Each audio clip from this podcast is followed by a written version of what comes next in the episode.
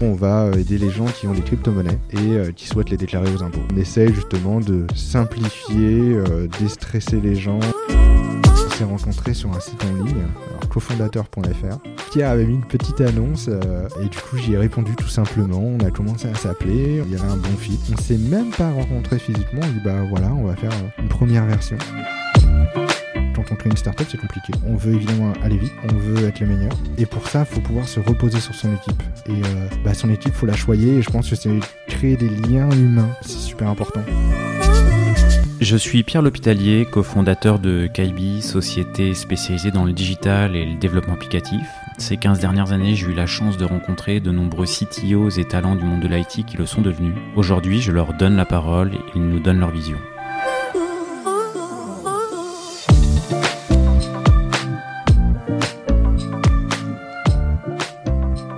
Bien, euh, aujourd'hui, je suis avec euh, Ben Chevalreau, qui est le CTO et le cofondateur de Waltio. Euh, et j'ai bien prononcé. Exactement. Je te remercie, Ben, de m'avoir, d'avoir accepté l'invitation, puis de m'avoir invité dans, dans vos locaux parisiens. bah, Il y a des locaux lyonnais aussi. Exactement. Et merci à toi de m'inviter. C'est avec plaisir. Avant, avant de commencer le podcast, je, je remercie Clément Fougeret qui, euh, bah, qui nous a mis en, en relation, qui, est, qui adore votre solution. Et c'est pour ça qu'il t'avait, contacté et on reviendra sur ce que. Bon, on peut peut-être commencer par ça. Waltio, Waltio. Pas de souci. Il y a même un débat en interne hein, sur euh, comment le prononcer le nom de la société. Donc, euh, il n'y a pas de souci. On, on y reviendra en détail, mais euh, Waltio, justement, c'est quoi? Vous faites quoi? Alors, très rapidement, en gros, on va euh, aider les gens qui ont des crypto-monnaies et euh, qui souhaitent les déclarer aux impôts. Euh, donc, c'est aussi simple que ça. Euh, et puis après, euh, bah, très rapidement, on va aller chercher toutes vos transactions. On va vous aider à vérifier que vos données soient cohérentes, qu'il n'y a pas de trou dans la raquette. Donc, c'est ce qu'on appelle un petit peu le robot fiscal. Et puis après, on a codé le droit fiscal. Et c'est-à-dire que, bah, basé sur vos données, on va faire le, petit calcul nécessaire et on va vous dire quel chiffre mettre dans quelle boîte dans votre déclaration euh, auprès de l'administration fiscale. Bon, pour tous ceux qui, ont, qui sont adeptes des cryptos et qui, qui se considèrent comme phobiques administratifs, euh, votre solution, c'est bien quoi. Exactement, c'est vrai que euh, je rentrerai peut-être pas dans les, les méandres de la réglementation Ah, pourquoi, fiscale. Pourquoi pas S'il y, a des- s'il y a des petits trucs un peu sympas, originaux, des...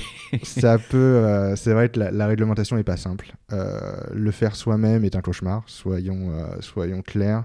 Euh, on a estimé que même un- une personne qui a très peu de transactions mettrait euh, potentiellement plusieurs jours à vraiment calculer euh, ce qu'il doit déclarer aux, impôts. Euh, et donc du coup, ça va être notre outil.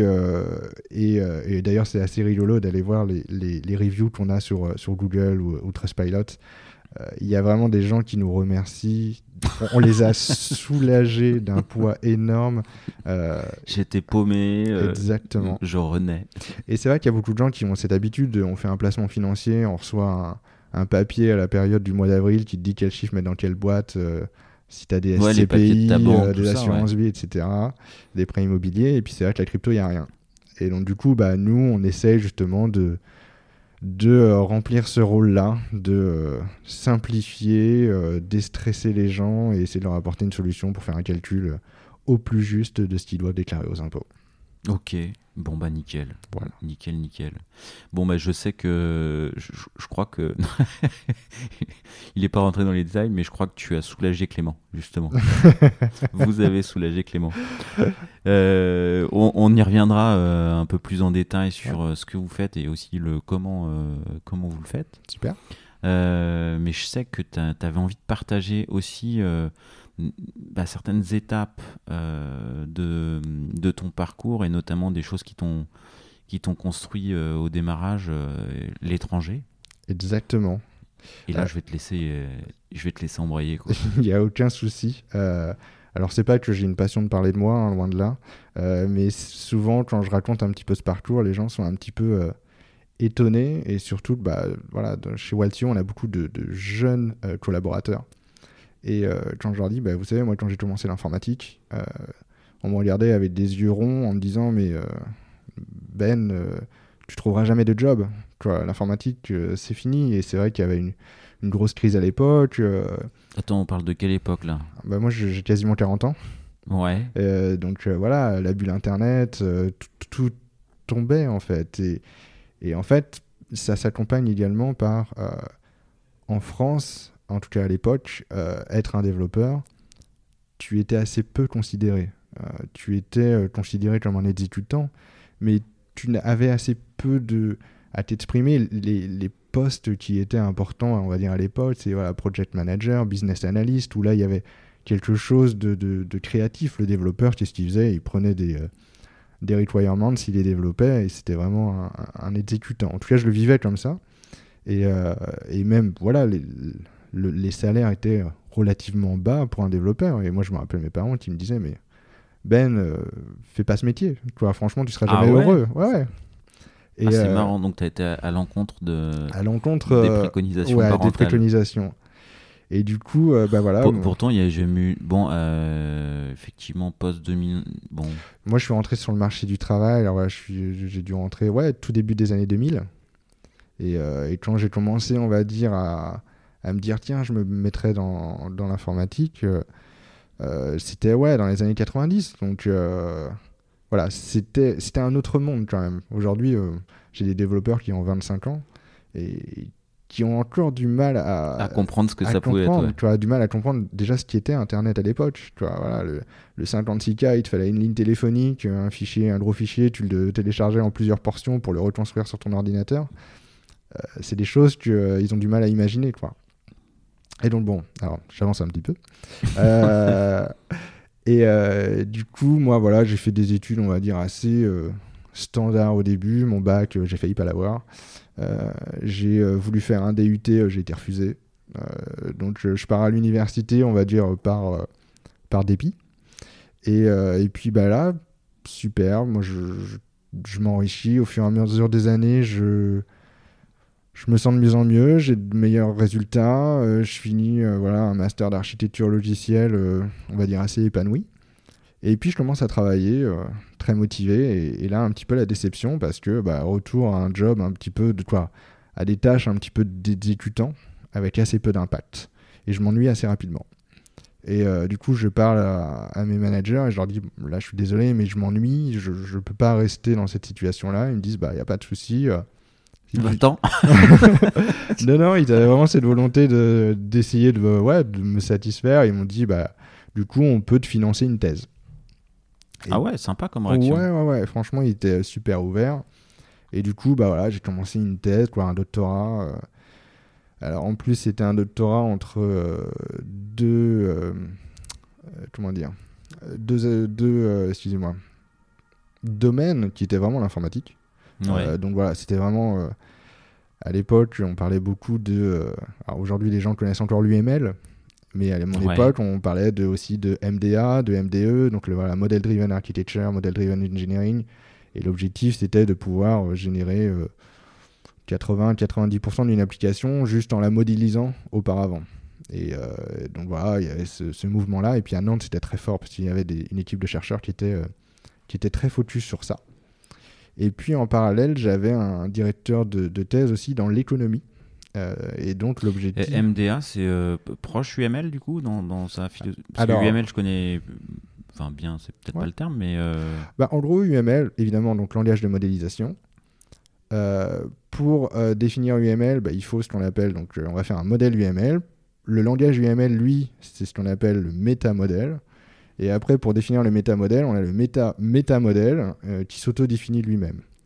Et donc, en fait, l'idée était de pouvoir définir des nouveaux langages de modélisation similaires à UML, quoi, comme UML, donc en utilisant le méta-métamodèle, dans lequel tu peux exprimer tout ce que tu as envie. Hein. ça peut, c'est, très très large, hein, parce que le, euh, tout toute cette modélisation s'applique évidemment à l'informatique, mais s'applique euh, énormément à l'aéronautique, euh, à l'automobile, où justement ils ont un besoin de modélisation, de modélisation et après de génération, de spécification, etc.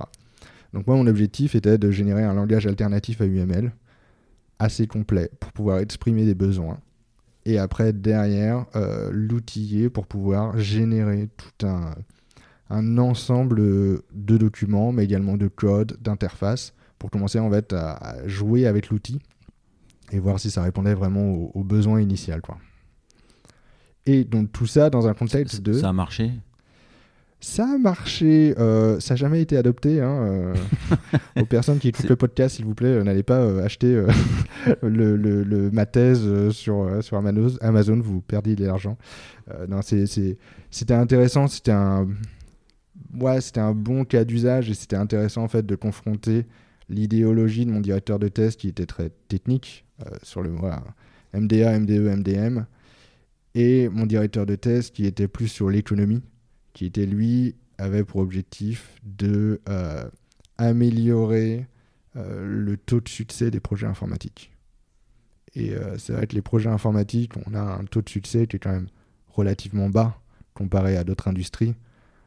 Combien de projets dépassent les délais, dépassent les budgets Ah oui, alors ça, ça, dépend de ce qu'on appelle, c'est quoi le, qu'est-ce que tu définis comme succès, quoi?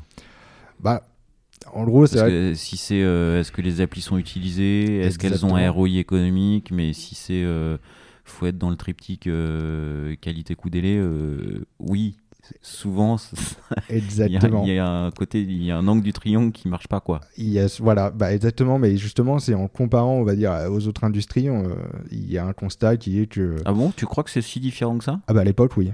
À l'époque c'était le cas. Parce qu'il y a toujours bon J'imagine que dans les autres industries, euh, ils ont les mêmes problèmes.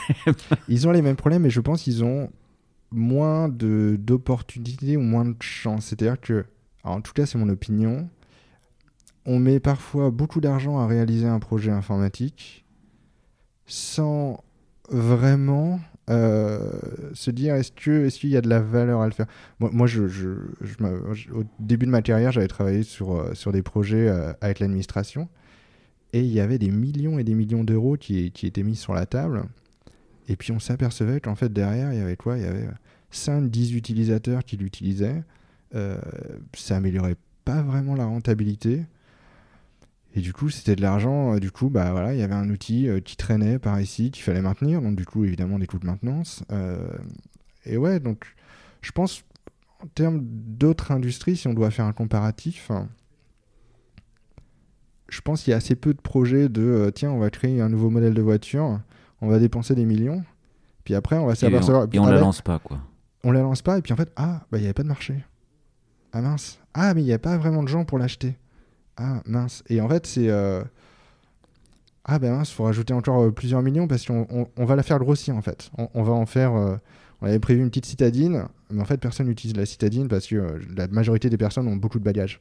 Ah ben c'est pas grave, on, va en faire un SUV. Ah ouais, mais pour en faire un SUV, il faut qu'on revoie toute la toute la base, euh, toute l'archi. Ah ouais, d'accord. Bon bah du coup, on va peut-être en faire une citadine, mais un peu SUV quoi. Et euh, je pense que voilà, il je pense pas qu'il travaille vraiment comme ça dans l'automobile quoi. Ok.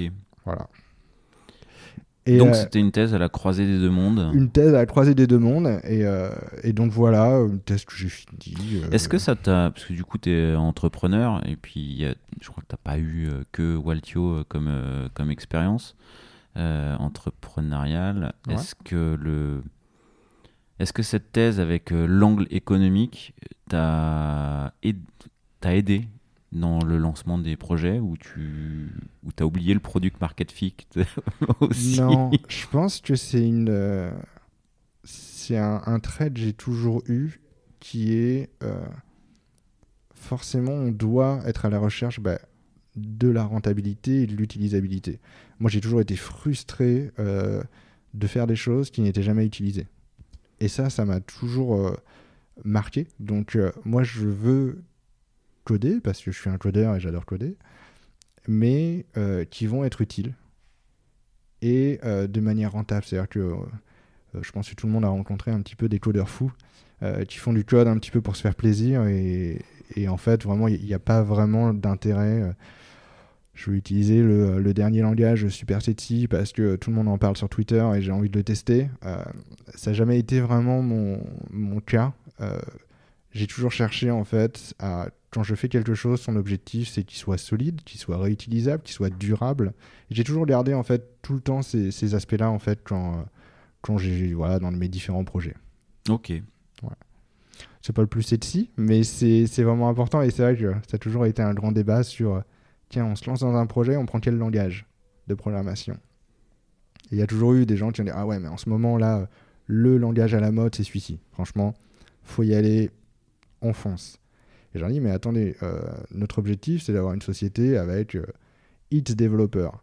Et si vous pensez pas que dans 1, 2, 3, 5, 7, 10 ans, on va avoir des problèmes de recrutement? Et en fait, c'est toujours de se dire, euh, faut aussi imaginer que si on prend une techno, faut trouver les développeurs qui vont en face. Et si on prend la dernière techno à la mode qui est sortie il y a quelques années, on prend des risques. On prend des risques de plus trouver de compétences en face. Et on prend des risques, du coup, bah voilà, des maintenances compliquées. euh, Euh, bah alors du coup, qu'est-ce qu'est-ce qu'est-ce que tu veux dire? Tu veux dire que tu fais des choix euh, sur... tu fais pas le choix de techno à la mode quand, quand tu, fais tu, tu fais les choix par rapport à quoi? Juste vraiment aussi par le marché des développeurs, qui est vraiment aujourd'hui où sont les, quoi, les quelles sont les compétences qui sont disponibles sur le marché? Ouais. et à quel prix? Et j'espère que je vais pas euh, froisser les gens, mais euh, c'est vrai qu'à l'époque quand Kotlin était sorti, Bah, tout le monde voulait aller sur Kotlin. Ah ouais, mais Kotlin c'est génial, machin truc et tout. J'ai dit ouais, c'est cool, moi j'ai fait du Kotlin, euh, c'est génial et tout.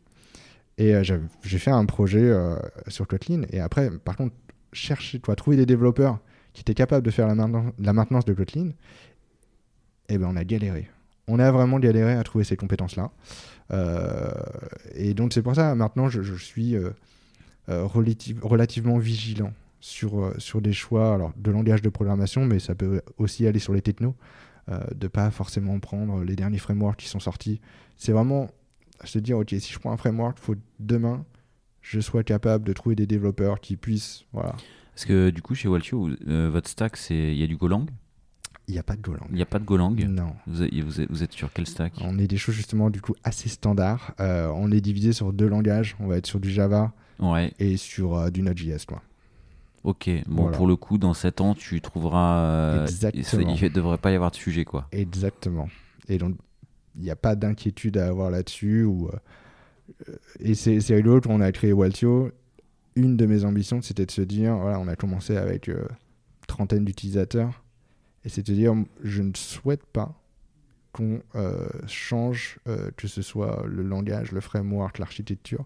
Je veux être prêt avec les premiers éléments de, de la plateforme à pouvoir scaler et construire par-dessus. Et, et c'est ce qu'on a fait. hein, de- voilà, aujourd'hui, on a plus de 50 000 utilisateurs. Et il y a encore du, du- du code, euh, ma première ligne de code et tout ça est, est encore dedans, euh, fait en Java, avec une archi euh, qui tient la route, prête à scaler depuis le jour 1. Vous n'avez pas fait un POC que vous avez mis en prod, quoi? On n'a pas fait un pod qu'on a mis en prod, non. Ok, vous avez construit un truc. L'archi a été construit dès le premier jour pour, pour pouvoir scaler. Euh, bah, tu me parles d'archi, vous avez. euh, c'est quoi les choix? Pareil, c'est des choses assez, euh, assez standards. Alors, ça dépend des composants, on va dire, de, de l'application. La grande majorité, on va être sur du Kubernetes. Ouais. donc voilà, avec évidemment tout ce qui va avec, le, les, les Docker qui sont déployés, les microservices et tout ça. Rien de très exotique. Et après, on a toute une partie qui est faite en serverless. Euh, donc là, qui est pour euh, aller collecter justement la donnée des clients. Euh, on doit avoir sur ce composant une efficacité assez importante. C'est, je pense qu'on y reviendra plus tard sur ces, les challenges techniques qu'on a dû adresser pour ce composant. Mais voilà, ça c'est fait en serverless avec du Node.js. Bah, vas-y, tout de suite, hein, du coup. Ok. Euh, bah, du coup, vraiment dans le parcours utilisateur, dans Waltio, la première étape c'est collecter les informations des clients. Euh, on va collecter les informations depuis différentes sources, euh, des wallets, des blockchains, des plateformes d'échange. Et euh, faut. Alors ça paraît assez simple. hein. D'ailleurs, quand Pierre m'a présenté le projet, j'ai dit, ouais, c'est cool, quoi. Je suis CTO, je pense que je sais appeler une API d'une plateforme d'échange et aller récupérer des données. Euh, je vois pas trop la complexité. Et puis au fur et à mesure, j'ai découvert la complexité. Euh, en gros, c'est vrai qu'il y a, pour ceux qui voilà, connaissent un petit peu les cryptos, j'en suis sûr qu'ils ont un compte sur, sur Coinbase ou Binance. Et euh, c'est toujours l'anecdote que je dis, c'est si aujourd'hui je veux synchroniser le compte client euh, d'un utilisateur Binance, je dois envoyer entre 2000 et 3000 requêtes. Même pour, Pour un seul compte. un seul compte. Pourquoi tu dois envoyer 3000 requêtes? Alors, j'ai expliqué- même si ce client a genre euh, trois transactions hein, sur Binance. Et euh, en fait, ça a été designé, de, selon moi, de manière pas idéale, qui est que, euh, par exemple, bah, si on fait du spot trading, donc qui est le trading euh, traditionnel, je vais devoir demander à Binance sur toutes les paires de trading s'il y a des trades. Donc je peux pas demander, tiens, s'il y a du spot, euh, il y a des spot trades? Non. Spot trade Un spot trade, c'est genre, euh, voilà, j'ai du BTC, je vais l'échanger contre de l'Ether. Je vais aller sur la paire BTC Ether et je vais faire un spot, je vais faire un trade assez traditionnel d'échange entre les deux cryptos. Ok. Et, euh, et donc du coup, bah, je- moi de mon côté Waltio, je dois aller envoyer une requête. Je dis, ok, est-ce que mon utilisateur a fait des trades sur du BTC Ether, du BTC USD, du BTC USDT, du BTC BNB, du BTC Et je dois faire ça sur toutes Ah, les tu paires dois, de tu, dois, trading. tu dois aller chercher, euh, dois requêter sur toutes les toutes les paires combinaisons de disponibles euh, sur Binance. Bah, tu peux pas aller juste récupérer. euh, Pourquoi tu peux pas juste récupérer euh, la- les trois transacts euh, Parce été- qu'il n'y a pas d'API disponible sur Binance pour faire ça. Ah, mais du, du coup, c'est Binance qui met pas à dispo. Quoi. Exactement. Alors, c'est- un monde que j'ai découvert, c'est qu'il y a, il y a des... euh, Et tu peux pas. euh, J'ai reçu le. C'est c'est assez récent. le- L'épisode n'est pas encore sorti. Emmanuel Costa qui avait lancé l'application Bankin. Ouais. Et lui- euh, du coup, de ce que je comprenais, c'est que lui, lui, il allait se connecter directement euh, au compte utilisateur en partant du principe que l'utilisateur, bah, ses données, il en est propriétaire. Et, euh, et, et du coup, il va collecter les données que l'utilisateur l'autorise à aller collecter. totalement. Tu peux pas faire ça en fait. Ça, on peut le faire. Le problème, c'est que il y a énormément de contraintes sur l'accès aux données. Et en plus, il faut imaginer qu'aujourd'hui, il y a énormément de plateformes où il n'existe pas des API pour récupérer l'ensemble des mouvements que tu as fait sur la plateforme. C'est-à-dire que dans le monde de la banque, euh, il y a des standards euh, qui existent. Euh, Tu dois devoir mettre à disposition l'ensemble des données que tu as fait euh, dans la banque. Dans le monde de la crypto, il n'y a, pas ces- il y a pas du tout ces réglementations-là. Donc, euh, C'est pas obligatoire, donc on le fait pas. Quoi. Exactement. et, et nous, un de nos grands challenges avec nos utilisateurs, c'est de dire, bah voilà, on a essayé de collecter la majorité de vos données, mais euh, on a des utilisateurs qui disent, ouais, mais là, euh, vous me dites que j'ai vendu un Bitcoin, mais je, suis à moins un Bitcoin, c'est pas possible. Et en fait, très souvent, on a ce, travail d'investigation de se dire, ok, alors du coup, vous avez utilisé quelle plateforme? Quel type de produit vous avez utilisé cette plateforme? On va bien vérifier que la plateforme bah, expose bien euh, ces, ces mouvements en fait par un pays. Et c'est pas c'est pas toujours le cas. Alors il y a des bons, bons players. Kraken, API, euh, super simple, ils ont une API qui s'appelle Ledger. Hop, pagination, on passe de page en page, on récupère tous les mouvements. Simple comme bonjour. Et puis on a d'autres plateformes où c'est pas trop le cas.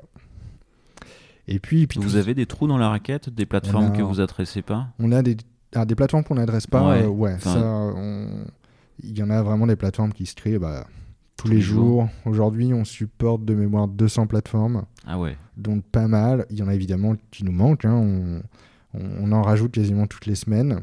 Et, mais pour celles où euh, bah, qu'on n'a pas encore et qui bloquent les utilisateurs, on a ce qu'on appelle un, un template Waltio, où en gros, c'est un fichier Excel et les gens peuvent faire des copier-coller et en fait importer les données facilement dans Waltio, même si on supporte pas la plateforme. Ok. Et, euh, et oui, donc ça, c'est, ça a été le challenge technique chez Waltio. Été vraiment la récupération de la donnée, qui paraît simple sur le papier. Les gens réalisent pas, mais il y a un travail vraiment euh, énorme à faire, et surtout dans un temps limité. C'est-à-dire qu'aujourd'hui, si je connecte mon compte Binance sur Waltio, j'ai pas envie d'attendre 4 heures pour avoir mes données. J'ai envie de les avoir rapidement.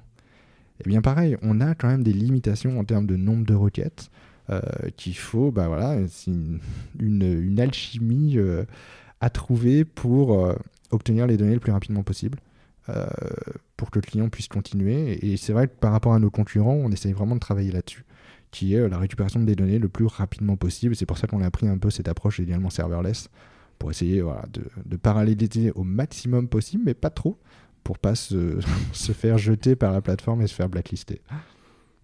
Ok. Ok. Ok.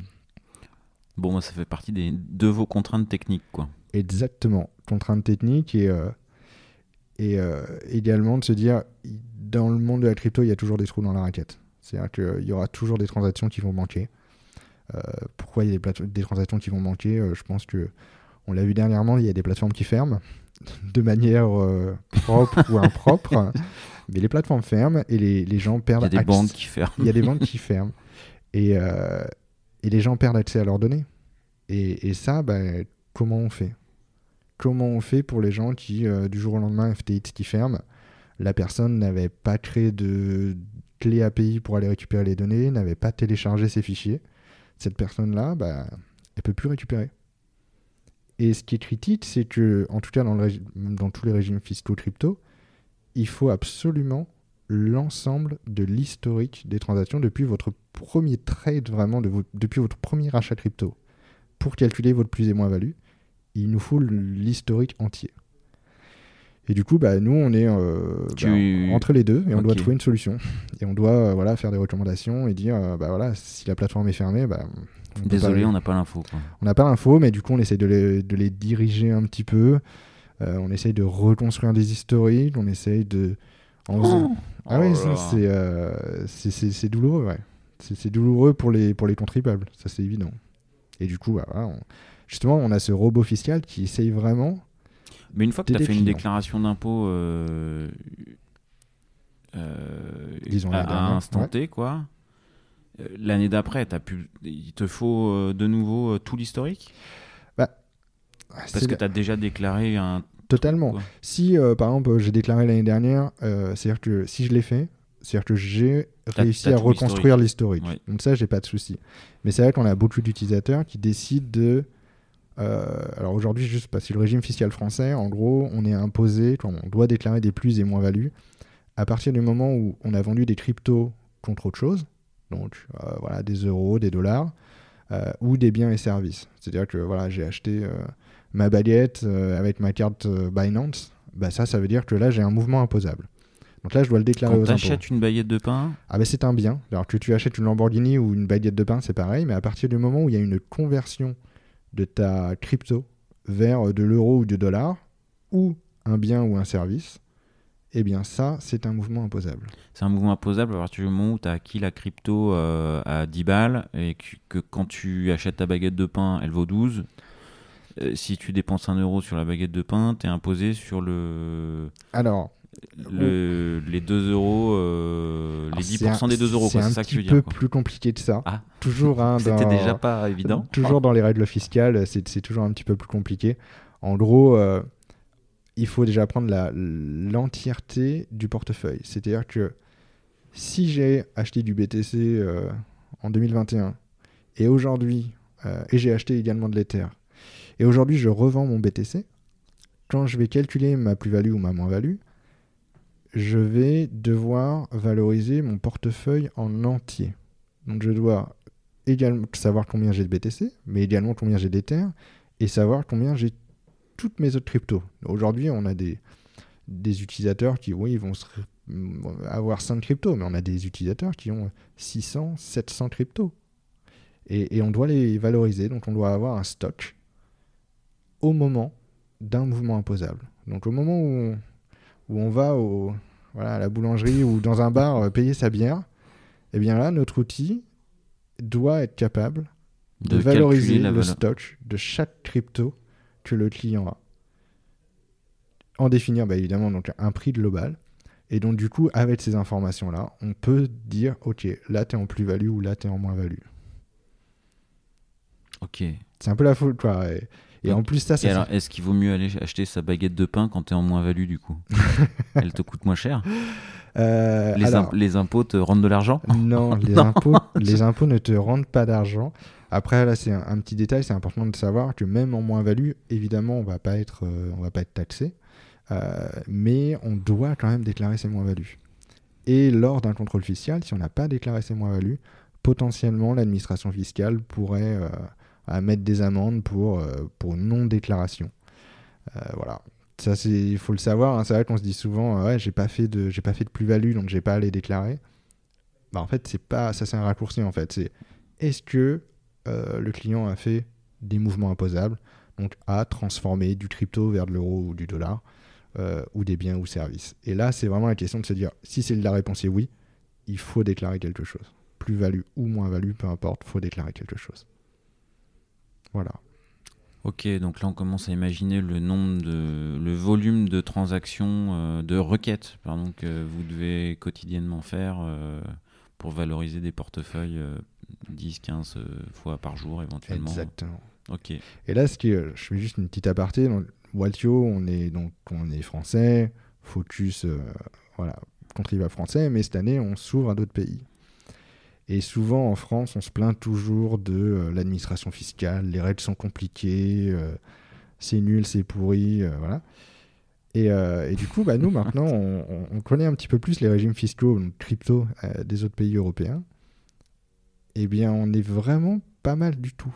Dans, dans certains autres pays, C'est quoi les originalités là que, que vous trouvez dans les Alors, autres pas- pays? et justement, aujourd'hui, c'est la France qui est plutôt une originalité, dans le sens où si aujourd'hui en France, tu ne revends pas tes cryptos contre une monnaie fiduciaire comme de l'euro, tu n'as rien à déclarer à part que tu as un compte chez Binance, Coinbase ou Kraken. Donc c'est assez simple. Ouais. Si tu vas dans des pays où le crypto-crypto est imposable, c'est-à-dire que chacun de tes mouvements, il va falloir calculer une plus et moins-value. Donc c'est-à-dire que tu as commencé à acheter du BTC euh, en 2021, et puis là, tu as fait euh, du trade du BTC Ether, de l'Ether USDT, de l'USDT. Et en fait, pour chaque mouvement crypto-crypto que tu vas faire, eh bien, il va falloir calculer une plus et moins-value. Et même si tu n'as pas récupéré d'euros dans ta poche, eh bien, potentiellement, tu as quand même des impôts à déclarer. Ce qui n'est pas le cas en France. Et donc, c'est quand même quelque chose qui est assez intéressant sur le régime fiscal français. Après, on va pas aller dans les détails. Il y a des choses qui sont plus intéressantes à, à- à l'étranger. Par exemple, euh, voilà, en France, on n'a pas le report des moins-values. Donc, euh, si j'ai fait moins 1000 euros cette année, je les déclare aux impôts. Et l'année prochaine, je fais plus de 1000 euros. euh, bah, ça changera rien. Je serai imposé sur plus de 1000 euros. Ok. Les moins-values ne sont pas euh, reportables d'année en année. Ok, ça marche. Voilà.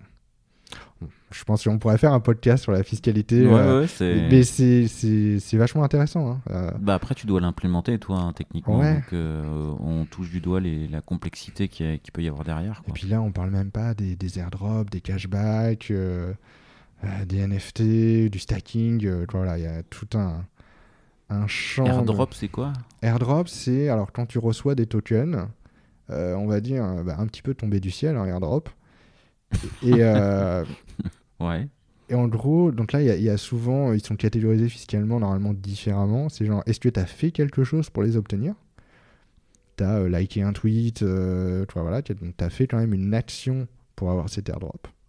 Ou vraiment, on t'a droppé des tokens parce que euh, bah, il y a des projets qui se lancent et euh, pour avoir de la visibilité, euh, ils vont euh, spotter des adresses, et ils vont envoyer euh, des tokens à euh, tout un ensemble d'adresses. Donc tu reçois, euh, tu reçois un airdrop. Donc c'est vraiment des tokens entre guillemets gratuits euh, que tu as le droit de revendre a posteriori. Donc ces tokens-là, bah voilà, en gros, euh, comment ils sont catégorisés fiscalement bah, Tu les as acquis Alors, à coût zéro. Ouais. Donc euh, aujourd'hui, tu reçois un token, on va dire le token Benjamin. Je t'envoie le token Benjamin. T'as rien fait aujourd'hui, donc t'as rien dépensé. Et puis dans un an, le token Benjamin marche super bien, il vaut 100 euros. Et si tu le revends, bah là, tu auras une plus-value de 100 euros. Parce que tu l'as eu à coût zéro et tu l'as revendu à 100 euros. Ça me paraît logique. Ça te paraît logique, c'est vrai. Après, euh, il y a plein de complexités un peu. euh, normalement, l'airdrop, si tu as fait quelque chose pour l'avoir, voilà, ça devrait être normalement euh, voilà, interprété différemment fiscalement. Et c'est un petit peu plus compliqué. D'accord. Vous, Ouais. avez- vous, vous gérez, euh, le- vous gérez cette situation-là aussi? On gère, ouais, on recommande, on a une approche pour les deux méthodes. euh, et puis on va l'améliorer là dans les mois à venir, justement sur voilà, proposer aussi des. euh, apporter plus d'informations pour euh, voilà, choisir son option, comment on souhaite le- le fiscaliser. Ok. Voilà. Ok, ok. Bon, avec tout ça, euh, moi, je, je- je- je t'ai coupé en milieu de thèse. quoi. Ouais, on a fait un petit détour. Euh, du coup, ouais, voilà, milieu de thèse. Je m'ennuie encore. Ouais, je suis un garçon qui aime bien être qui est un peu super actif. Euh, et là, je me dis, bon, bah, j'étais dans une PME, ça tournait bien, c'était cool. Et puis, je me dis, bah là, j'aimerais bien me frotter à des projets un peu plus compliqués. Donc, euh, je pars pour une plus grosse société, Michelin. Euh, on me dit, bah voilà, tu vas faire des projets échelle européenne, Amérique du Nord. Donc là, je dis, ah, c'est cool et tout. Et donc, je commence ces projets, pareil, j'y reste une année, j'apprends énormément. Et je m'aperçois que c'est pas une surprise, mais mon niveau d'anglais est catastrophique. Et là, je dis, bah ok, si tu as de l'ambition, si tu veux aller loin à un moment, il faut que tu sois capable, quoi, sois vraiment à l'aise avec, avec l'anglais. Et là, pareil, je me dis, bah, tu envoies ton CV. J'avais spoté euh, une centaine de sociétés dans le monde. Et j'ai envoyé mon CV à cette, voilà, 100, sociétés. Et voilà, j'ai eu plusieurs réponses. Et puis, du coup, j'arrive à Londres avec un nouveau, nouveau job. Et euh, alors, petite anecdote, c'est vrai, quand j'ai fait mon, mon interview de, de pré-embauche, donc il y avait deux personnes qui faisaient cette interview. Euh, le, le CEO de la société, qui était aussi le CTO, et euh, un développeur qui est devenu aujourd'hui mon, meilleur pote. Et des années après, qui m'a dit honnêtement, quand tu as fait ton interview, j'ai pas compris grand chose. Mais tu semblais connaître ton sujet et tu étais sympathique. Donc j'ai dit allez go, on le prend. Et, euh, et donc du coup, j'ai commencé dans cette boîte-là.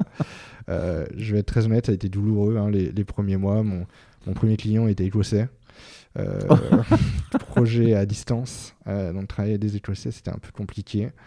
Et puis, puis après, j'ai eu des projets à Bristol et Cardiff. Et là, pareil, j'ai découvert, on va dire, la culture anglaise et, c'était voilà, super intéressant. J'ai travaillé sur des projets voilà, avec, sur Eurostar, j'ai travaillé au ministère de, la justice anglaise.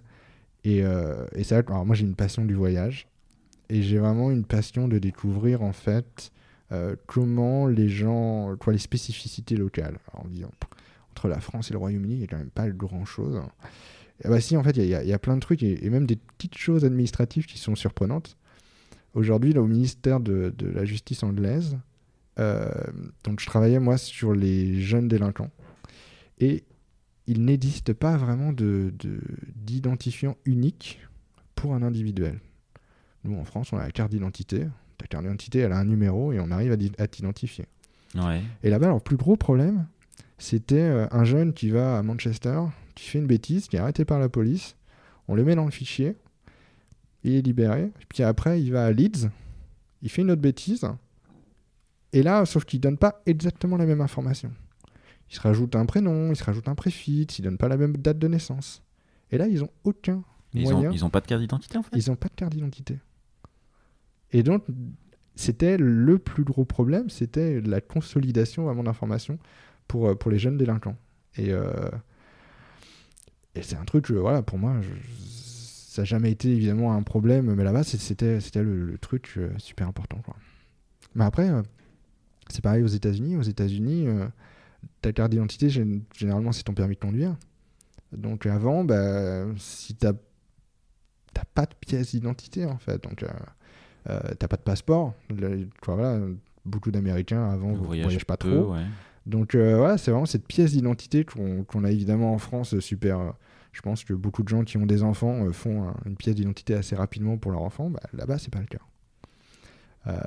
donc voilà, donc voilà, j'ai découvert pas mal de choses voilà, en Angleterre. Découvert aussi l'univers startup. C'était ma première expérience dans une startup avec échange avec dans la société, on était français, italien, espagnol, portugais. Euh, donc vraiment cette ambiance un peu bah, l'auberge espagnole. Euh, c'était vraiment super. Et puis après, bah voilà, au bout d'un an, c'est c'est fatigant. Je m'ennuie. non, je m'ennuie pas. Là, j'étais fatigué.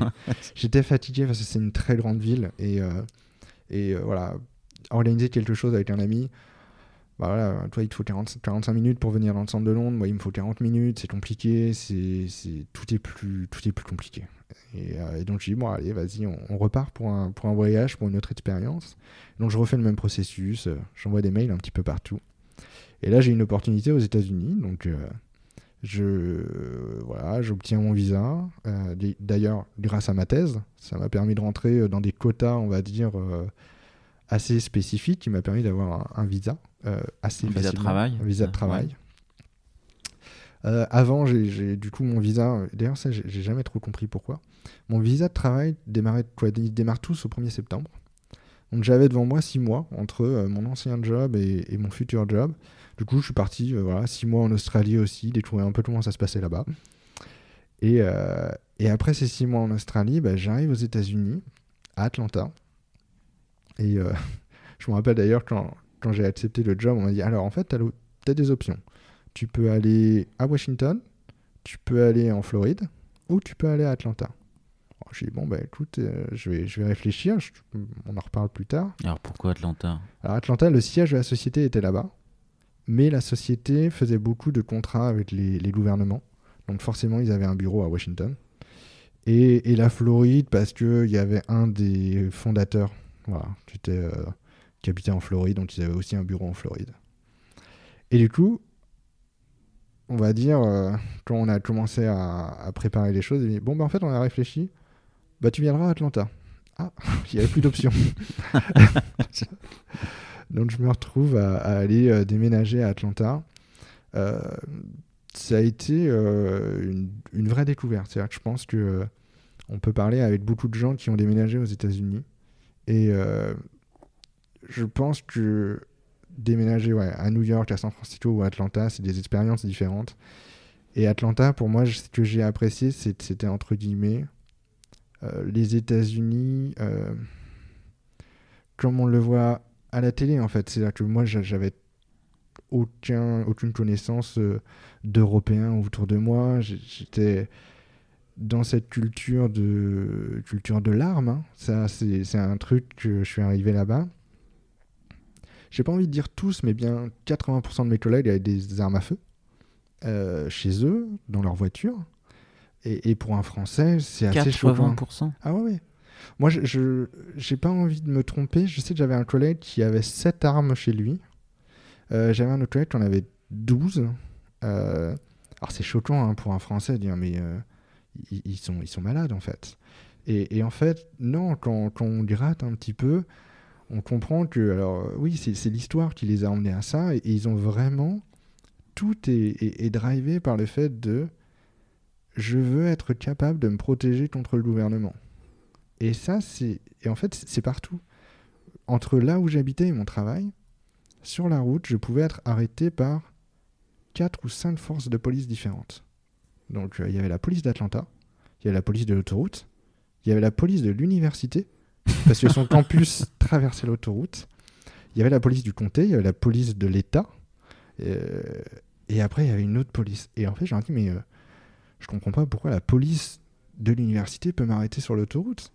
Ils me disent, mais en fait, nous, aux États-Unis, on veut que on veut des petites forces de police parce qu'on a peur qu'ils prennent le contrôle. Et quand moi, je leur ai dit en France, mais vous savez, chez nous, il y a deux forces de police. La police qui couvre à peu près les villes et la gendarmerie qui couvre les campagnes. Et si, mais vous n'avez pas peur un jour que euh, s'ils veulent prendre le pouvoir ou faire des abus de pouvoir, euh, on se dit, bah non, non, non. Et ouais, c'est vraiment dans ce- cet objectif de se protéger. Alors, contre ses voisins, mais également se protéger contre le gouvernement. C'est vraiment ancré dans leur, ancré dans leur ADN. Et, euh, et c'est alors du coup, bon, bah, voilà, beaucoup d'armes. Et, et ma première sortie, on va dire, d'entreprise, première activité avec, euh, avec mes collègues, euh, ils me disent, bon, bah voilà, on fait un truc entre, entre collègues, tu veux venir? Bah ouais, bien sûr. Et euh, bah, on va au stand de tir. Ah, ok, bon, on va aller au stand de tir. Et là, Ça, je- c'était l'activité de boîte, quoi. activité de boîte. Et là, je me suis cru vraiment dans un film où j'arrive sur le parking de stand de tir. Et là, juste à côté de moi, il y avait un pick-up euh, délabré. Et je vois deux personnes euh, qui sortent de, de, de ce pick-up avec euh, un fusil sur l'épaule, fusil cassé, euh, voilà, cassé en deux euh, sur l'épaule, en train d'aller au stand de tir. Je, me crois dans un film. Et puis bah là, on a une, une démo de sécurité un peu bateau. euh, oui, il faut pas se tirer dessus. Et puis, euh, et puis après, on commence à tirer. Et là, j'ai vraiment un de, mes, un de mes managers qui arrive et qui ouvre sa mallette. Et dans sa mallette, il y avait euh, cinq armes. Euh, il y avait, moi je suis pas du tout expert en armes, mais euh, des armes, on va dire, assez petites, mais également une mitraillette, une arme de la Seconde Guerre mondiale. Et, euh, et ça a été euh, voilà l'activité euh, entre collègues, donc assez surprenant. Et c'est vrai qu'en France, on va faire des soirées karting et des soirées virtual reality, quoi. Ouais, c'est. euh, Mais encore une fois, hein, c'est une... ça a été une découverte. Mais là, c'est naturel et euh, c'était. Ah euh, ouais. Il n'y avait aucun souci, comme le premier déjeuner d'entreprise où c'est burger pour tout le monde, quoi. Dans un petit déj à 7h30. Et, et, ça, et ça choque tout le monde, quoi.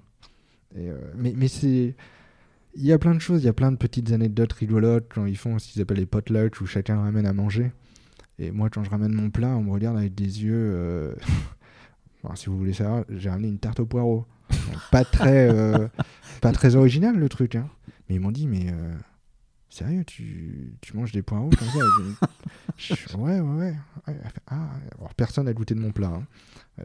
mais c'est plein de choses. On va au supermarché, on achète des légumes. Et la caissière te demande, mais c'est quoi comme légumes J'avais acheté des courgettes. Et là, tu te dis, ah ouais, vous, savez vraiment pas. Il y a plein de choses euh, rigolotes. Ouais, ouais j'ai découvert vraiment plein de choses. Des gens adorables, vraiment adorables. Et on s'est vraiment plongé dans la culture américaine. C'est vraiment. Euh, on a fait les concours de barbecue, euh, on a passé voilà, Noël chez, des collègues où on a fait les Thanksgiving assez traditionnels. C'était vraiment sympa. Et donc là-bas, qu'est-ce que j'ai découvert? Bah, J'ai découvert que également que tout le monde avait cette ambition de réussir.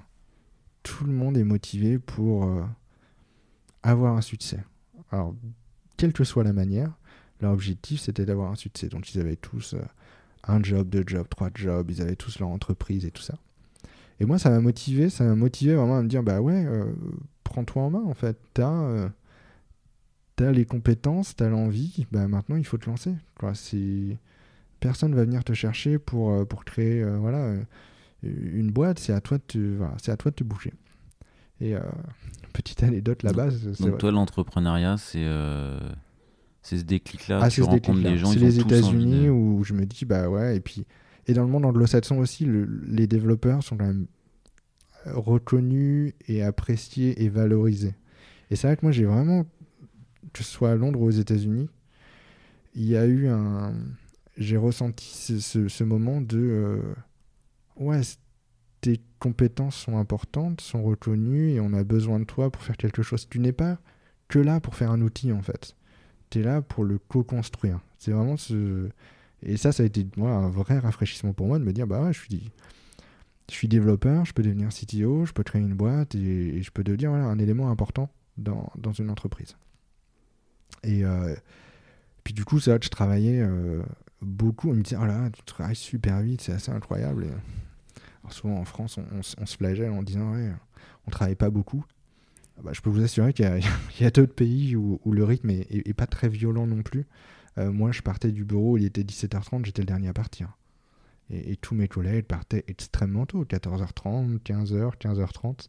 Et c'est encore une fois. Ah ouais? Ah ouais Bon, après, le petit-déj, il était à 7h30. Le petit-déj est tôt. Mais c'est vrai que c'est assez surprenant. C'est pareil, c'est une découverte. Hein. C'est-à-dire comment les gens travaillent dans d'autres pays. Et. Euh... Mais ouais, assez rapidement, les gens, ils. Ouais, ils sont pas beaucoup au bureau. Alors c'est vrai qu'il y a toujours un décalage entre les États-Unis et l'Europe. Et justement, bah, eux, tout ce qui est télétravail, quand même, ils, et travailler en remote, c'était quelque chose qu'ils ont un petit peu plus dans leur ADN que, nous avant le Covid. Et, euh, mais c'est assez. À mon époque, c'était une découverte, tu vois. À l'époque, moi, tu étais développeur, tu vas au bureau tous les jours. Là, j'arrive dans un environnement, ben non, pas du tout. je, ah, ok. Et, euh, et, donc voilà, cette opportunité de, aux États-Unis, au bout d'un an, euh, je m'ennuie pas. mais, euh, mais envie d'entreprendre. Quoi. Envie d'entreprendre, euh, envie de voir autre chose, toujours envie de découvrir. Euh, donc là, je, je me mets en freelance. je travaille toujours pour cette société aux États-Unis. Et puis, j'aurai des histoires assez rigolotes sur, sur les clients que j'ai eu après aux États-Unis et, traverser la douane américaine. Je pense que tout le monde a, a, toujours souffert un peu de traverser la douane américaine avec les, les douaniers qui te regardent de bas en haut vous êtes qui, vous faites quoi, pourquoi tu viens. Pour, petite goutte de sueur sur la. Avec la petite goutte de sueur. et euh, assez agressif. Et à l'époque, moi, je travaillais pour le ministère de la Santé américain. Et, euh, et du coup, j'arrive à la douane, quelqu'un d'assez agressif, qui tu vous êtes, tout ça? Et du coup, et c'est là où ça m'a toujours assez euh, fait rire. J'avais des passes forcément pour entrer dans, les bâtiments et donc il y avait le logo du, du, ministère, du ministère et donc je le pose parce que bah, je pose mes clés et le douanier le voit et fait Ah, vous travaillez pour le ministère de la Santé? Je fais Oui, oui, je, vois. je fais Mais vous faites quoi? Je vais expliquer un peu. Il fait Ah, ok. Ah, welcome back home. non, c'est pas parce que je travaille pour le ministère américain que les États-Unis, c'est ma maison, en fait. Et en fait, ils sont vraiment cette, cette distinction entre soit t'es américain et t'es mon copain et, tout se passe bien, soit t'es étranger et je doute de tout ce que tu me dis et j'ai pas confiance en toi.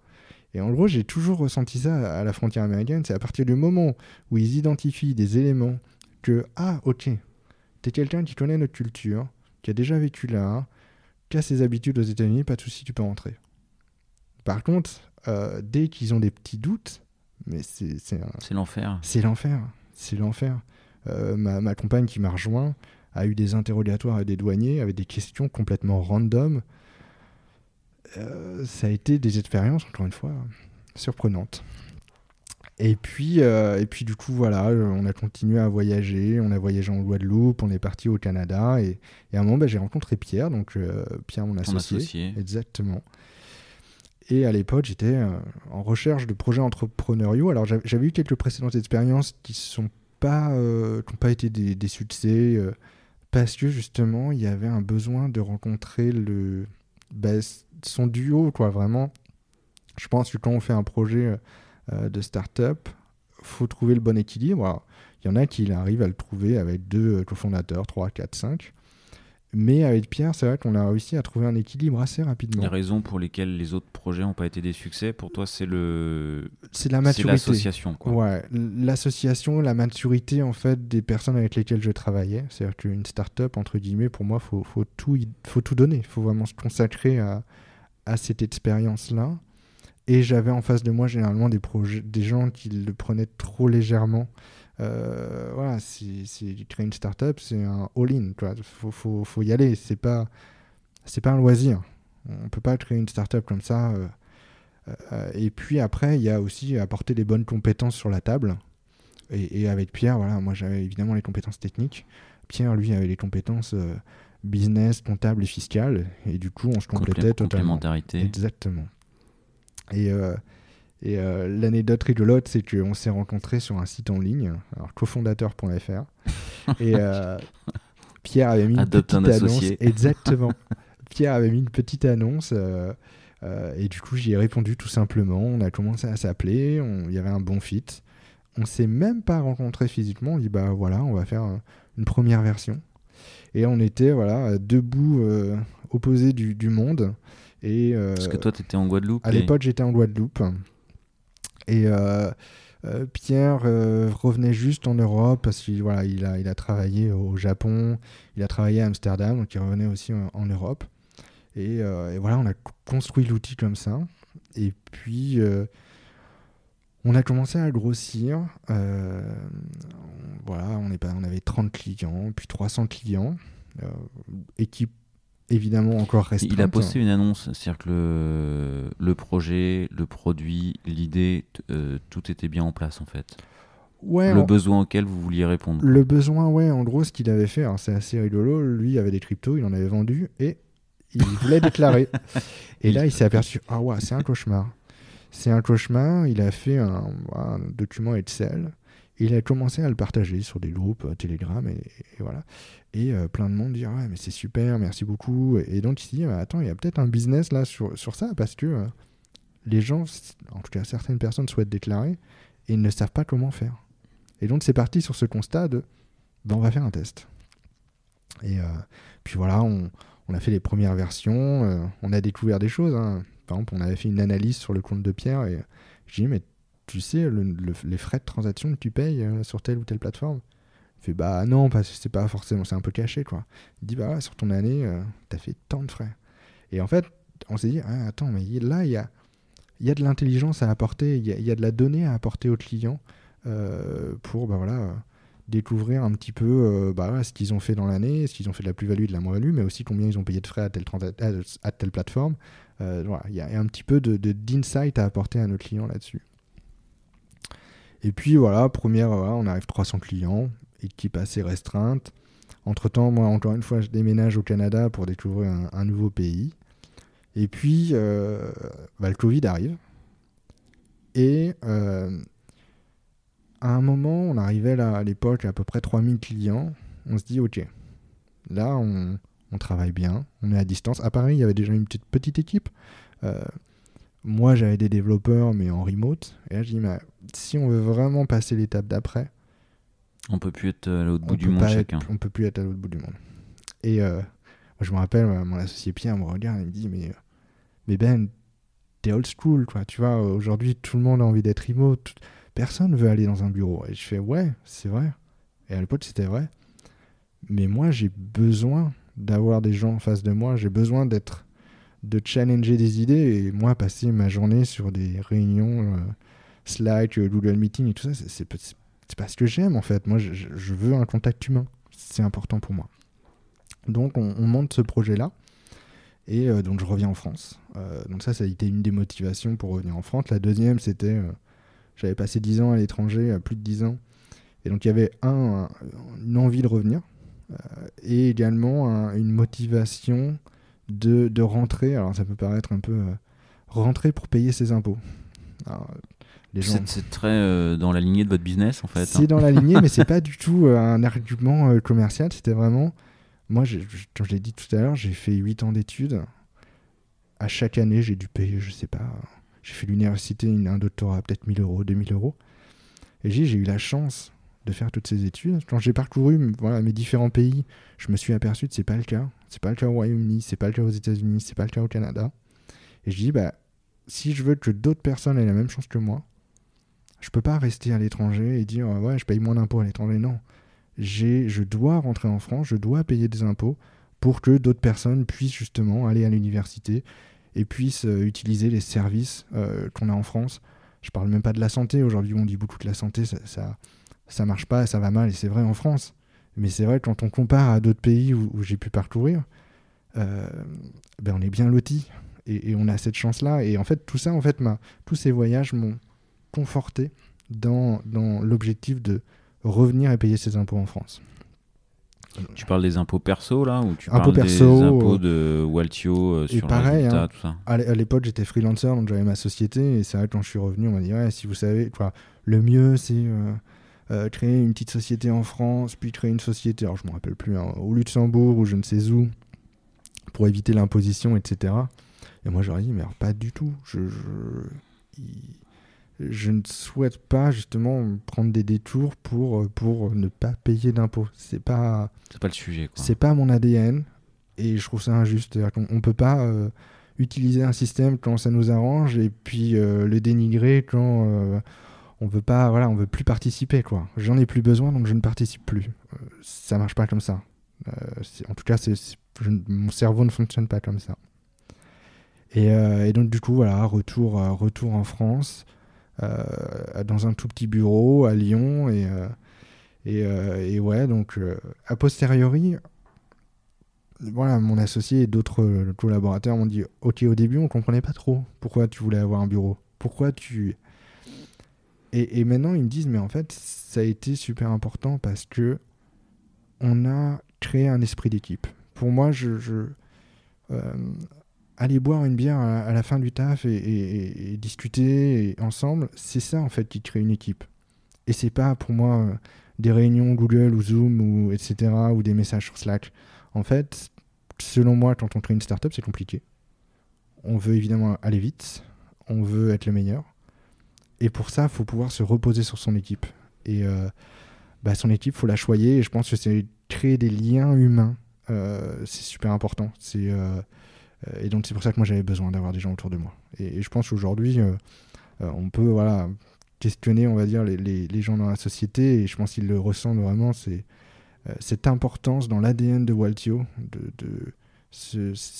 On est très tourné sur l'humain. On, cherche leur, on cherche leur bien-être, on cherche à ce qu'ils évoluent. Alors ça peut paraître, désolé du terme, mais un, peu bullshit, hein. Euh, mais c'est vraiment dans notre ADN. Euh, je, parlais à, bah, c'était hier justement, euh, je faisais un point avec un stagiaire et qui me dit, mais moi quand je suis arrivé dans Waltio, j'étais surpris d'être intégré comme un employé en fait. Et, et je leur dis, bah ouais, mais nous, Waltio, c'est ça, si t'es là, t'es pas là pour être un stagiaire à faire euh, des tâches dans ton coin euh, qu'on n'a pas envie de faire et parce qu'un stagiaire ça coûte pas cher. Non, Non, tu dois apporter. euh, tu dois apporter et tu as le devoir de critiquer dans le sens, je demande à tout le monde dans la société, moi, ok, est-ce que tu as des retours à faire sur le produit? Est-ce que tu as des retours à faire sur la société? Comment tu penses? Quelle est ton opinion sur les messages que Pierre et moi, on diffuse auprès de l'entreprise? Et ça, pour moi, chaque personne dans la société a le devoir de se prononcer et se dire Ouais, là, je suis aligné, là, je suis pas aligné pour telle ou telle raison. Voilà, c'est-. On a envie d'écouter tout le monde. Après, parfois, on n'est pas aligné, forcément. Mais c'est important d'écouter tout le monde. Pour l'instant, vous êtes une taille où euh, On peut le faire. vous pouvez le faire. Exactement. Aujourd'hui, on est 20 dans la société, donc c'est vrai que c'est encore faisable. Euh, on est conscient qu'à un moment, ça va être compliqué. Euh, mais je pense qu'il y a quand même des, des, des traits qu'on peut, qu'on peut conserver. Et alors, du coup, on se revoit dans un an, Ouais. un an, un an et demi. euh, vous en êtes. euh, vous en êtes où? Vous pouvez encore écouter tout le monde ou euh, vous avez grandi Alors. Est-ce que tu commences à sentir Est-ce que c'est quoi les challenges ou contraintes techniques, orga euh, que tu vas rencontrer, que tu sens que tu vas rencontrer que tu- en termes de structuration autre euh Alors, c'est une très bonne question. Alors, déjà, c'est que on n'a jamais eu l'ambition non plus d'être une société à plusieurs centaines d'employés.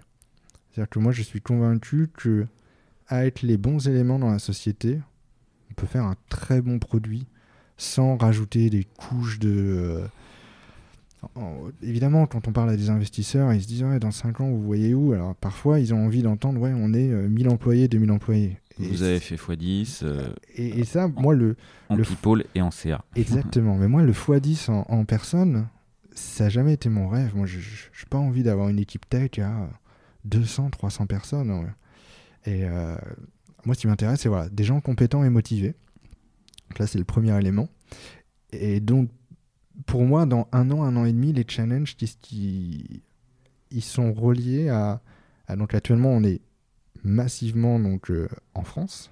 La majorité de notre CA se fait en France. Mais euh, on a ouvert la Belgique il y a un ou deux mois. Là, on est en train d'ouvrir l'Espagne. On va ouvrir un autre pays avant la fin de l'année. Donc, pour moi, le, gros challenge. euh, Tu sais lequel? Ouais. Tu peux pas en parler. Non.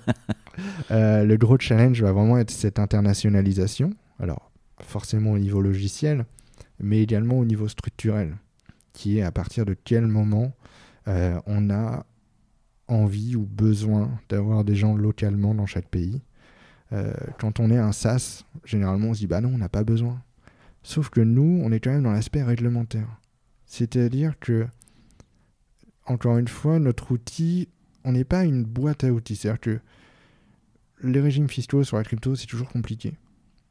Et nos clients, on veut qu'ils, en gros, mettent leurs données, on te fait le calcul pour eux et tout se passe bien. Et ils n'ont pas à, à aller euh, chercher, tiens, l'airdrop, euh, est-ce qu'il est taxé comme ci ou comme ça?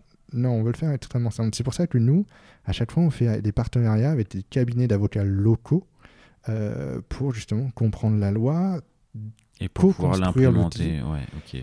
mais ce qu'on a besoin aussi, c'est que les gens dans chaque pays arrivent à s'identifier à l'outil. C'est-à-dire que moi, je ne vais pas utiliser un outil américain pour déclarer mes impôts en France. Je veux utiliser un outil français. Et donc, du coup, je pense qu'on va avoir ce challenge de dire est-ce qu'à l'international, les gens. faut que les gens arrivent à s'identifier en tant que Waltio, c'est aussi un expert de la fiscalité espa- espagnole, un expert de la fiscalité euh, belge. Et pour ça, bah, je pense qu'il va falloir potentiellement des gens Sur place. sur place, potentiellement natifs, euh, qui arrivent à, à représenter la marque et l'ADN de Waltio. Tiens, tu euh, tu t'en as pas parlé, mais euh, dans la jeunesse de la boîte, euh, c'est marrant, je fais le parallèle avec Emmanuel Costa de Bankin. Enfin, là, tu me parles de réglementaire, mais ce que tu m'avais dit, c'est que vous avez lancé la boîte dans un contexte où il n'y avait pas de loi, quoi. Où- Ouais. où votre boîte, elle pouvait Alors, il- il- couler ou euh, devoir pivoter euh, en fonction d'un régime euh, légal inconnu, quoi. Au tout début, c'est vrai que c'était euh, très compliqué. Donc il y a eu une loi qui a été mise en place le, le 1er janvier 2019. Avant, c'était euh, c'était vraiment le Far West. Alors ça l'est encore, hein, euh, soyons, soyons clairs. Bon, toi, mais- t'aimes bien les États-Unis, donc ça, ça, ça t'allait, mais, euh, mais voilà, c'était vraiment l'inconnu. 1er janvier 2019, il y a cette loi. Et cette loi permet un peu de structurer. D'ailleurs, c'est vraiment une loi donc, en France sur les actifs numériques, donc les, les cryptos. On est un des seuls pays européens à avoir une loi dédiée aux actifs numériques. Dans les autres pays, c'est plus euh, de l'analogie. C'est-à-dire que, ok, on a déjà un régime fiscal sur tel type de produit financier. On, fait On va dire que les cryptos, euh, c'est à peu peu près ça, et puis on le met dans la même boîte. Alors que là, en France, c'est quand même bien, parce que sinon, on a un cadre assez clair. Mais euh, je pense qu'il faut être euh, assez, assez clair que dans beaucoup de pays encore, c'est les réglementations sont très instables. Elles peuvent changer, pas du jour au lendemain, évidemment. hein, le processus réglementaire euh, prend toujours un petit peu de temps. Euh, mais, euh, mais oui, on- n'est pas à l'abri de, de changements réglementaires. Un élément qui pourrait être critique pour Waltio, c'est si demain la France dit bon bah maintenant pour calculer vos plus-values, on regarde votre valeur au 31 décembre, on regarde votre valeur au 1er janvier, et puis on fait un, un moins, et puis on regarde combien vous avez fait de plus-value. Ça n'arrivera pas. Mais c'est vraiment, on, on dépend en effet de, des, régimes, euh, des régimes fiscaux. Et d'ailleurs, c'est pour ça que quand on choisit un pays euh, où on souhaite bah, voilà, euh, se déployer, euh, on fait une analyse extrêmement précise du, du régime fiscal. On a une équipe en Ah bah, interne. euh, c'est le, c'est le cœur de, c'est de- le cœur de euh, métier, notre métier, exactement. Et, c'est pour ça, c'est qu'aujourd'hui, on, on est capable de comparer vraiment le régime fiscal français à d'autres régimes fiscaux. Et, euh, et euh, ouais, il y a beaucoup, beaucoup de surprises. Il y aura de la réutilisabilité. Enfin, tu vas pouvoir. Ton archi, ton produit, il est construit de telle sorte que tu vas pouvoir utiliser euh, Ouais, ouais, du ouais. code quand même. On, on a beaucoup, euh, on, on est toujours parti sur ce- ce- cette ambition d'être sur plusieurs euh, pays. Donc, euh, tout ce qui est modèle fiscaux, c'est du plug and play. Donc, c'est vraiment une boîte qu'on rajoute en fonction du pays sur lequel on va. Donc, s'il y a des boîtes euh, Et- similaires ou Exactement. identiques ou pas loin, euh, vous. Exactement. Alors, le régime français, très honnêtement, en Europe, il y a assez peu de similarités avec d'autres régimes. Par contre, le régime fiscal espagnol et belge euh, ont de grosses similarités. Bah, en gros, c'est le, crypto-crypto imposable, avec, alors, je ne suis pas rentré dans les, les détails, mais avec un modèle FIFO, euh, donc le FIFO First In, First Out. Euh, Ok. C'est un- ouais, c'est vraiment une trame qui est bien utilisée par, par d'autres pays européens. Ok, Voilà. ok, ok. Bon, donc du coup, les, on a compris les challenges, euh, les gros challenges à venir, ils vont être sur l'internationalisation et avec une, un objectif de rester euh, flat en Ouais. organisation le plus longtemps possible. euh, euh, voilà, le, et efficace dans ce type d'organisation. quoi. Exactement. Et puis après, tout le monde sait actuellement, voilà, l'économie, ça va pas, ça va pas tip top, et, et le monde de la crypto, encore moins, on est dans un bear market. Euh, donc voilà, notre objectif, c'est d'être euh, résilient. Euh, évidemment, cette année, très peu de gens ont fait de la plus-value. Euh, donc c'est voilà, faire comprendre aux gens que euh, bah, si vous avez fait de la moins-value, il faut aussi les déclarer, c'est leur apporter d'autres outils également. Euh, donc là, voilà, je ne peux pas trop en parler maintenant, mais on, on va essayer d'apporter des, des innovations dans l'outil pour que Waltio soit plus vraiment vu comme un coût, mais vraiment comme un, outil que je peux utiliser tout au long de l'année pour m'aider, on va dire, à, faire des choix d'investissement. C'est très large hein, ce que je dis, hein, c'est très obscur et euh, ça dévoile pas grand-chose. Mais voilà. Ah ok, donc tu, tu veux euh, euh, apporter une dimension euh, pilotage de portefeuille au-delà de la déclaration d'impôt. quoi. Alors nous, on sera toujours quand même sur le sujet taxe. hein. Ouais. C'est- notre, euh, voilà, c'est encore une fois ADN, euh, c'est notre Ouais, cœur mais de si tu es capable de valoriser ton portefeuille euh, tout, tout- à chaque fois, que- enfin si tu es obligé de le valoriser à chaque fois que tu, C'est ça. tu fais une plus-value, au- autant, dire combien, Bah, autant l'afficher quoi. En fin d'année, par exemple, donc fin d'année dernière, on avait fourni un outil, alors qu'on avait appelé euh, stratégie fiscale, c'était de se dire, si vous avez fait beaucoup de plus-value, mais là votre portefeuille euh, bah, s'est un peu effondré, euh, bah, vous avez potentiellement une opportunité de faire une vente, donc récupérer de l'euro dans votre poche et annuler la plus-value que vous avez fait au préalable. D'accord, ok. Donc là, c'est pas. C'est juste se dire, ouais, je vais peut-être vendre un petit peu de crypto, prendre un petit peu d'euros, pouvoir partir en vacances avec ma famille et, et du coup, bah, éviter également de payer euh, peut-être voilà, 1000 euros ou 2000 euros aux impôts. Ok, bon bah c'est des évols. euh, ok, ok, ok. Eh ben écoute, on voit bien les, les chantiers qui vont animer euh, dans les mois, euh, peut-être années à venir. Ouais. Euh, ça nous amène et pourquoi pas se revoir dans un an et demi, deux ans justement, Pas de pour, pour voir où, où vous en êtes. J'en arrive à quelques questions un peu classiques. Euh, de CTOs. Est-ce que tu, pour, pour, pour les, les, questions finales, est-ce qu'il y a une phrase, un proverbe, une maxime qui t'accompagne?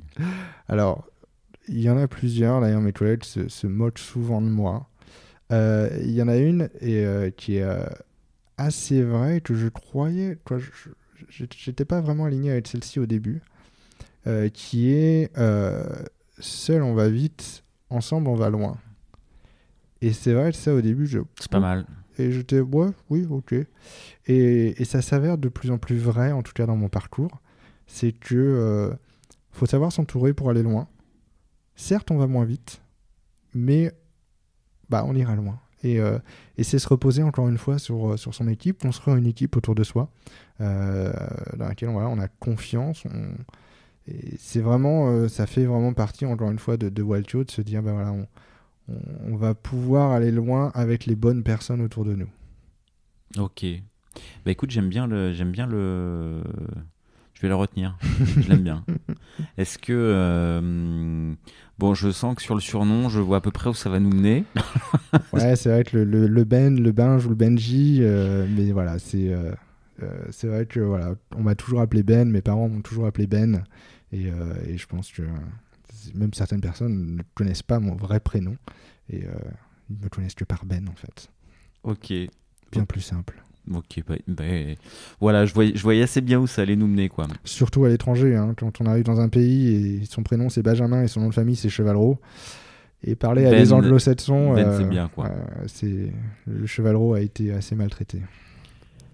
Est-ce que tu donnerais un titre à cet épisode? Alors, est-ce que je donnerais un titre à cet épisode?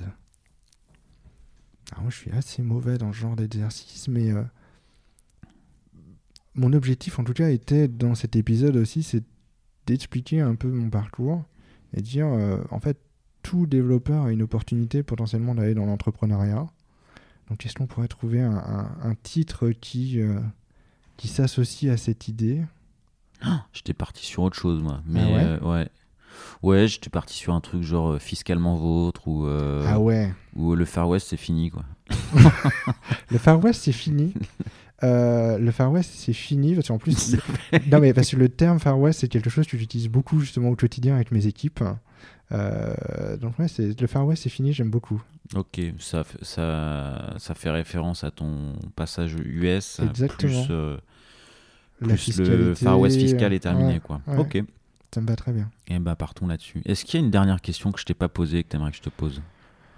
Alors, je dirais pas forcément une question, c'est euh, un sujet, euh, c'est vraiment quelque chose qui est encore une fois important chez Waltio. Je, je l'ai abordé un petit peu tout à l'heure, qui était euh, tout le monde a son, son, mot à dire dans notre société, quelle que soit sa position. Tout le monde peut critiquer tout le monde, évidemment de manière constructive. Euh, mais c'est euh... et avec le ton approprié. et, avec...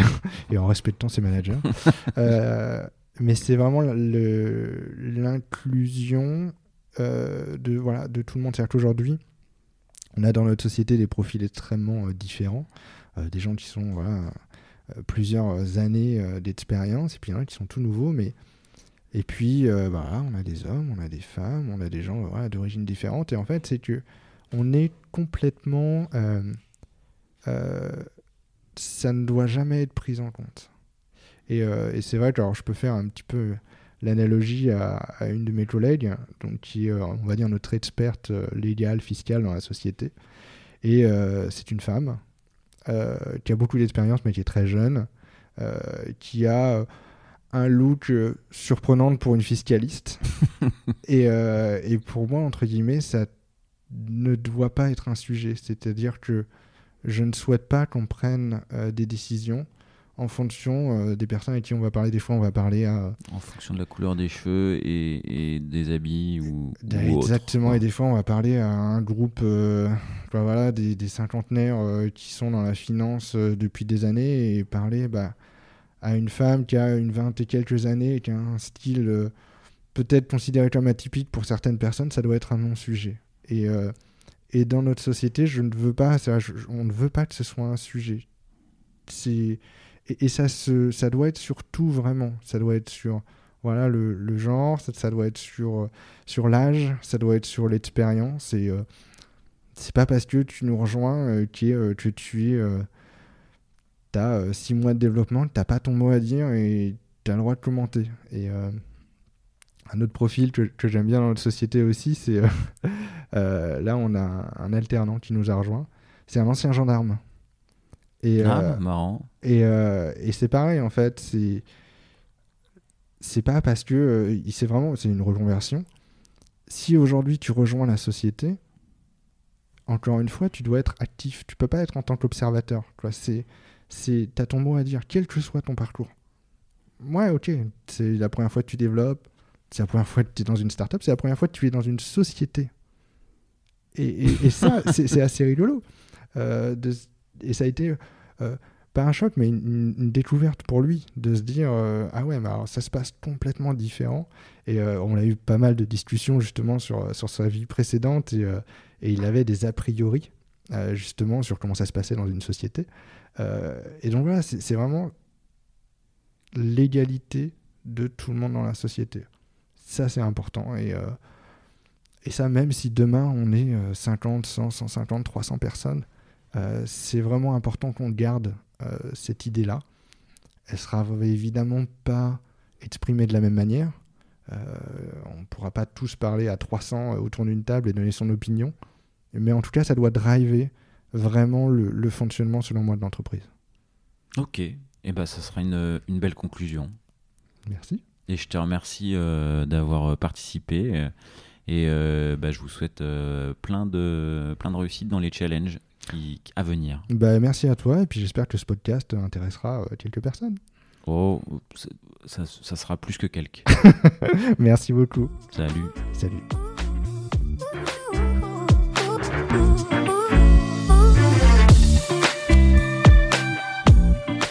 L'épisode est terminé, j'espère qu'il vous a plu et si c'est le cas, c'est le moment de prendre deux ou trois secondes de plus pour euh, deux ou trois clics. Un petit clic pour un pouce bleu euh, ou un petit clic pour un partage aux copains ou un petit clic pour vous abonner euh, et ne pas rater le prochain épisode. À très bientôt.